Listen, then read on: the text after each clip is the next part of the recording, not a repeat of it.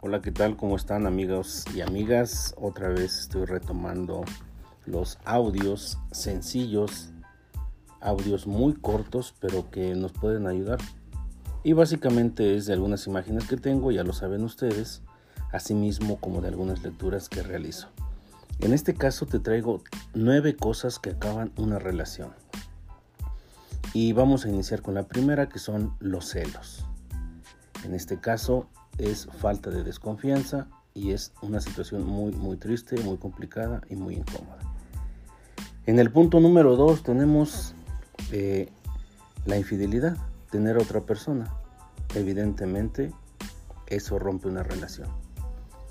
Lo mismo la distancia, que es el punto número 3. Punto número 4, las mentiras. Punto número 5, el desinterés completamente. Aquel que te dice, oye, y te dice, el que te contesta, ah, es que estoy viendo un meme. O sea, desinterés completamente. Punto número 6, falta de madurez. Hay que tener un poquito de cuidado en eso.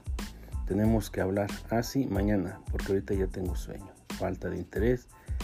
Número 7, no aclarar las cosas, estar completamente eh, en el enredo, completamente en la confusión. Punto número 8, el orgullo. Y por último, en el punto número 9 tenemos las excusas.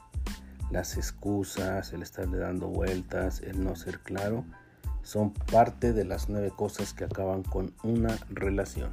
Te lo dejo, próximamente regreso con otro nuevo audio. Bye.